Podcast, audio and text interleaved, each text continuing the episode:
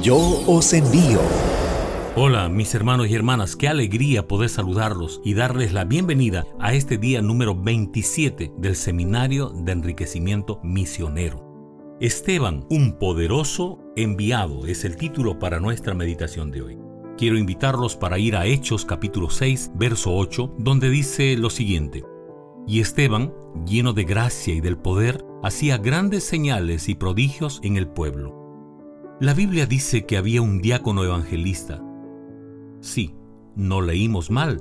No era un anciano o un pastor, sino un diácono. Seguro que ya pensaste en Esteban como uno de los diáconos de tu iglesia. Esteban era realmente un hombre de Dios que nos enseña a través de su vida por lo menos tres lecciones para este tiempo difícil. En primer lugar, él era influyente en el pueblo. En Hechos el capítulo 6, verso 8 dice que Esteban, lleno de gracia y de poder, hacía grandes señales y prodigios en el pueblo. Como diácono pudo quedarse en casa haciendo lo que le dijeron que haga, sirviendo a las viudas, a los enfermos, etc. Pero Esteban hacía mucho más. Era un evangelista. Eres un anciano, pero debes ser evangelista. Eres líder de jóvenes, pero debes ser evangelista. No basta ser adventista, hay que ser evangelista. En segundo lugar, aprendemos la lección de Esteban que él fue influyente entre los sacerdotes. En el verso 7 del capítulo 6 de Hechos de los Apóstoles, dice que aumentaba grandemente en Jerusalén. También muchos de los sacerdotes obedecían a la fe. Esteban logró llevar a Jesús a muchos de los sacerdotes judíos. Esteban no era un apóstol, pero era un evangelista. No se intimidó ante los sacerdotes, sino que con poder les predicó y evangelizó. Y, la tercera lección es que él fue influyente por la palabra de Dios. Su sermón fue poderoso y bíblico.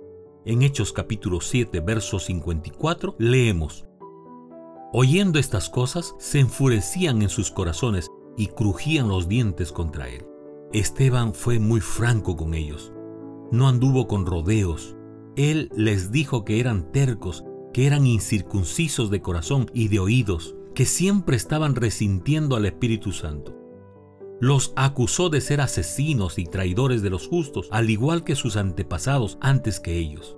Su franqueza ante el tribunal no cayó bien a estos líderes ni a sus acusadores, y ciertamente a la gente que se había levantado en su contra. Con frecuencia se escucha decir a algunas iglesias en la actualidad, su sermón fue muy duro, debemos predicar más suave.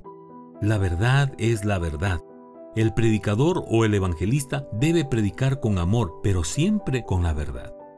Tristemente la Biblia dice en Hechos capítulo 7 verso 57, entonces ellos dando grandes voces se taparon los oídos y arremetieron a una contra él. ¿Por qué fue apedreado Esteban? Simple, porque era un hombre de Dios. Jesús dijo que no hay profeta con honra en su propia tierra. ¿Qué estamos esperando como evangelistas? ¿Honra? invitaciones, aplausos, palmadas. Juan el Bautista era un predicador grande, un evangelista poderoso. ¿Y cómo terminó? Eso es cumplir la misión en tiempos difíciles. Cada vez que estés ante un púlpito, en un auditorio, en una plaza, un local, una iglesia, en una carpa, siempre piensa antes y pide a Dios que no seas tú quien habla, sino Él a través de ti. Somos tan débiles. Yo me equivoco, ignoro tantas cosas, pero la Biblia no. La palabra de Dios jamás.